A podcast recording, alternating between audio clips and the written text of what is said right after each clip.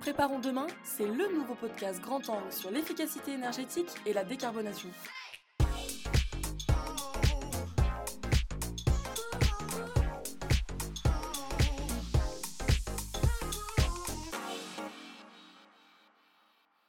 Bonjour à tous et bienvenue dans ce nouvel épisode de Préparons demain dédié au système de management des énergies.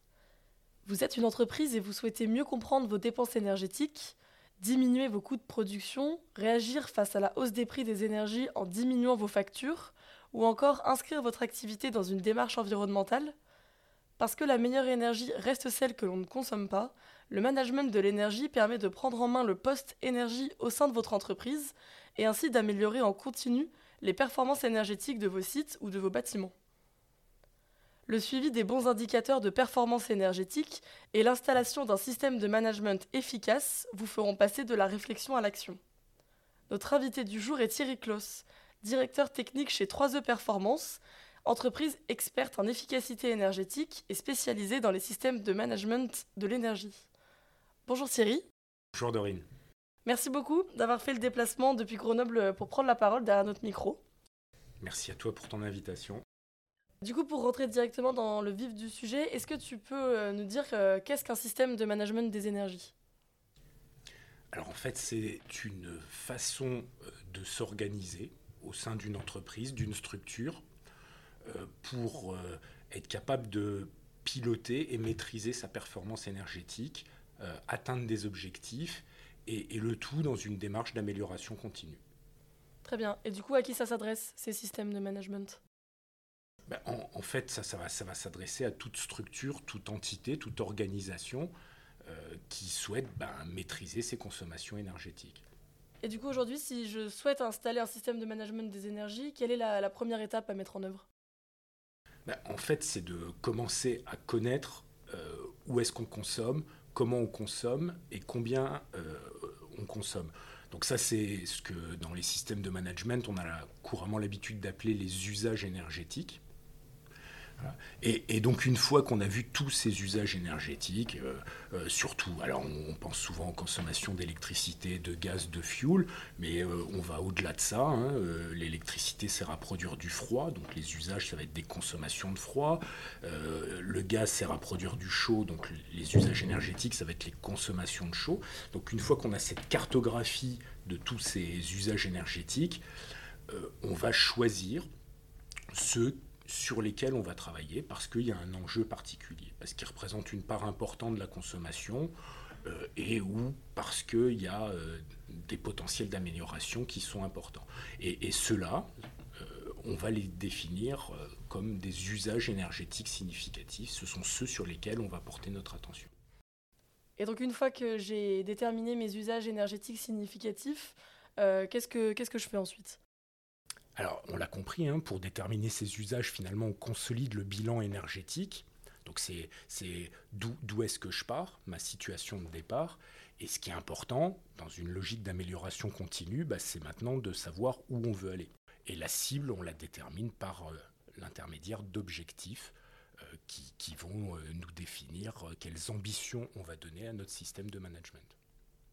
Un, exemple d'usage énergétique significatif, ça peut être sur un site, euh, euh, par exemple dans de l'agroalimentaire où il va y avoir euh, de la surgélation en, sortie de production, bah, ça va être la production de froid négatif.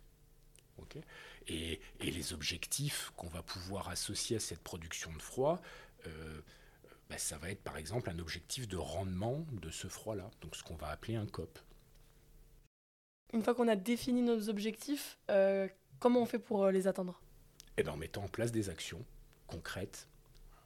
Euh, donc, typiquement, c'est aussi un élément important d'avoir des actions et un plan d'action et une série d'actions dont le résultat et les gains associés à chaque action vont permettre de garantir les objectifs. Si je veux baisser ma consommation d'électricité de tant de pourcents à production égale, bah, il va falloir que je fasse des actions pour pouvoir tenir cet objectif-là. Et la somme de mes actions, il est très important d'avoir une cohérence en fait entre les actions et les objectifs. de, manière à rendre le système cohérent et consistant. Trop, trop souvent, en fait, il y a un décalage entre les actions qui arrivent de la direction et on a une ambition de dire on va faire moins 4, moins 5, moins 10%. Et puis le terrain, l'opérationnel, qui a un budget, des moyens, des ressources euh, pour mettre en œuvre des choses et, qui ne peut pas finalement euh, atteindre les objectifs. Donc ça crée une démotivation, ça rend un système qui n'est pas réaliste et donc c'est vraiment important d'avoir euh, cette cohérence entre les objectifs et la réalité du terrain. Et donc une fois qu'on a mis en place, enfin qu'on a décidé de mettre en place ces différentes actions, le but ça va être de les suivre dans la durée. Et donc comment ça se passe?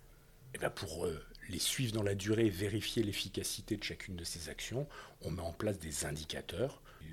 En énergie, on appelle ça des indicateurs de performance énergétique qui vont permettre en fait de vérifier que les actions donnent bien les résultats escomptés et, de mesurer les gains. Donc on, est dans une dynamique euh, positive qui permet en fait de euh, rendre compte des gains qu'on a réalisés et de les mesurer de manière très concrète. Donc c'est important d'avoir des indicateurs qui soient bien définis, qui puissent corriger les variations. Ben, je, m'explique, euh, je suis dans une usine de production, ben, plus je produis, plus je consomme. C'est logique. Donc il faut que j'arrive en fait à tenir compte de l'activité du site, sans doute euh, de phénomènes météo aussi, s'il fait plus chaud, plus froid, et de corriger tout ça dans mes indicateurs pour avoir une mesure efficace euh, de ma performance énergétique. Très bien. Et donc une fois que voilà, je sais que je veux installer un système de management des énergies sur mon site, euh, comment je peux m'y prendre concrètement? Est-ce que je peux me faire accompagner pour, euh, pour installer ce, système? Alors bien, bien évidemment, on peut se faire accompagner. Le point sur lequel je souhaite insister, c'est qu'un système de management de l'énergie euh, repose sur de la technique. On parle d'énergie, on parle de process, de maîtriser des installations. En, tout cas, dans, dans mon métier à moi, où, je m'adresse à des industriels, donc ça ne peut pas être un système euh, euh, que qualité. Donc le, point de départ et la brique essentielle est de partir d'une évaluation de la situation de départ, des usages énergétiques, qui soit la plus approfondie possible. En ISO 50001, hein, le système de management certifiable par, par l'ISO, euh, on parle de la revue énergétique qui est en fait un audit approfondi de la situation de départ. Donc c'est sans doute la, première étape pour, euh, pour bien commencer euh, dans un système de management, avoir une bonne revue énergétique. Très bien. Et du coup, quels sont aujourd'hui, selon vous, Thierry, les, freins des industriels à installer ce type de système?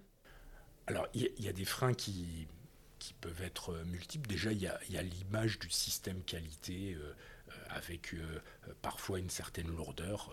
Pour moi, c'est plutôt des images qui restent d'une ancienne approche qualité. on peut aujourd'hui faire un, système de management qui soit très concret et, sans toute cette lourdeur-là. Il y, a, aussi des freins financiers. je veux dire, il faut faire passer un auditeur régulièrement et, ça a un coût de fait.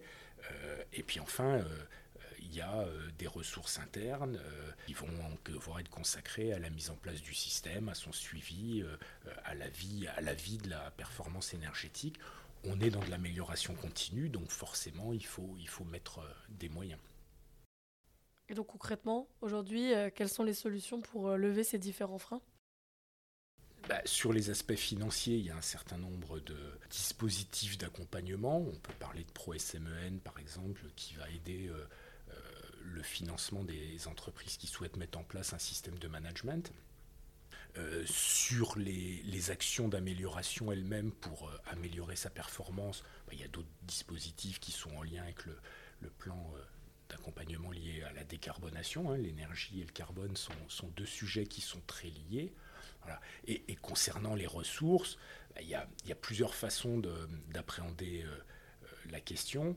Euh, la première, c'est de créer un système qui soit très opérationnel et, le plus intégré possible au fonctionnement des équipes et des exploitants ne pas rajouter une couche, et ça c'est des choses qui se font très bien, c'est-à-dire ne pas rajouter une couche énergie sur un fonctionnement existant, mais intégrer l'énergie dans le métier euh, bah, de la maintenance, de la production, euh, des opérationnels.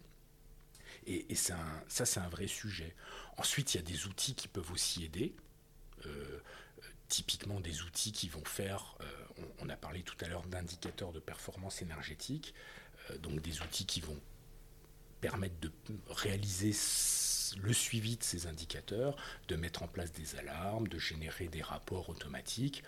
et, ces outils-là sont en grande partie financés ou finançables aujourd'hui par des dispositifs comme les C2E. Et donc, euh, toi qui travailles au quotidien euh, à installer des systèmes auprès d'industriels, euh, quelles sont pour toi les, clés de réussite pour que cette installation soit efficace? Alors, il y, a un point qui est essentiel quand on parle du déploiement d'un système de management. Il y a management, il y a organisation. Et, pour que ça fonctionne, il faut absolument que la direction soit complètement impliquée et, et qui promeuve ce projet-là de manière forte et, et soutiennent le travail de l'équipe énergie qui va mettre en place le système de management. C'est un prérequis qui est essentiel. L'autre point euh, qui, là encore, de, par mon expérience en industrie, euh, est, important, c'est de ne pas créer un système euh, hors sol, c'est-à-dire une couche supérieure, ce que j'ai déjà un petit peu expliqué tout à l'heure, mais d'avoir un système qui soit complètement impliqué dans le fonctionnement euh, du site, de l'usine, peu importe. Voilà, c'est d'arriver à intégrer l'énergie au sein du métier de chacun et que l'énergie devienne une préoccupation euh, d'un producteur, euh, de quelqu'un qui fait de la maintenance, comme peut l'être la sécurité, la productivité ou, d'autres critères qui sont à prendre en compte. Donc c'est d'avoir un système très opérationnel. Le dernier point qui me semble important pour la réussite, euh, c'est d'être réellement capable de mesurer les gains du travail qui est effectué, hein, de façon à pouvoir, euh, euh, bah, à un moment donné, bien mettre en évidence que les efforts qui sont accomplis, les efforts financiers en termes de travail, en termes de changement des pratiques, bah, donnent des résultats et, qu'on sait les mesurer et communiquer dessus. Ce sont pour moi les points clés de la réussite du déploiement d'un système de management de l'énergie. Super. Est-ce que tu as quelque chose à ajouter? Ben, Il y, a, un sujet qu'on n'a pas abordé euh, de manière euh, formelle, euh, c'est le lien en fait avec entre l'énergie et la décarbonation et, les enjeux qui sont associés. Euh, aujourd'hui, toutes les stratégies de décarbonation, on les inscrit dans la durée, 2030, 2040, 2050, et, on, se donne des objectifs euh, euh, internationaux, nationaux, et, chaque entreprise se doit de se doter d'objectifs à ce niveau-là. on, voit bien qu'on est dans une démarche sur le long terme, et un des premiers vecteurs d'émissions de gaz à effet de serre pour toute activité humaine, c'est la consommation d'énergie.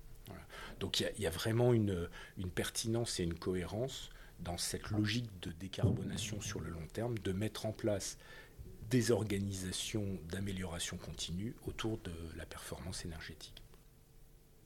Pour conclure ce podcast, j'aimerais ajouter que le management de l'énergie, c'est une démarche volontaire euh, qui peut vous permettre d'obtenir une certification qu'on appelle l'ISO 50001. En effet, depuis 2011, euh, cette norme internationale a pour objectif d'inciter les organisations à réduire leur consommation d'énergie et leurs émissions de gaz à effet de serre de manière continue en installant notamment des systèmes de management des énergies. Euh, la certification constitue ainsi une reconnaissance de la démarche de management réalisée en interne et peut donner accès à certains avantages directs en termes de réglementation ou de financement par exemple. Elle permet notamment dans certains cas d'être exemptée de l'audit énergétique obligatoire, mais aussi de valoriser la démarche engagée auprès des parties prenantes et d'impliquer les différents collaborateurs. Enfin, et ce n'est pas négligeable, cette certification ISO 50001, elle permet au site PNAQ de pouvoir prétendre à l'obtention de certificats d'économie d'énergie et donc d'obtenir des primes pour financer leurs travaux, euh, notamment dans le cadre de dossiers spécifiques. Je finirai en ajoutant que cette euh, certification permet de donner un cadre pour euh, ancrer la pratique de l'économie d'énergie. Euh, mais ce n'est pas suffisant. La clé de l'économie d'énergie, c'est euh, l'installation d'un système de management de l'énergie qui soit personnalisé et adapté à la réalité du site sur lequel on l'installe. Nous arrivons à la fin de ce podcast. J'espère que celui-ci vous a plu. si c'est le cas, n'hésitez pas à nous laisser une note et à le partager autour de vous. Thierry, merci beaucoup encore d'avoir accepté de prendre la parole pour partager votre expertise. Merci. Et on se retrouve euh, très bientôt pour un nouvel épisode de Préparons demain. Si vous souhaitez en savoir plus ou écouter nos autres podcasts, rendez-vous sur certinergie.com. Tous ensemble, préparons demain.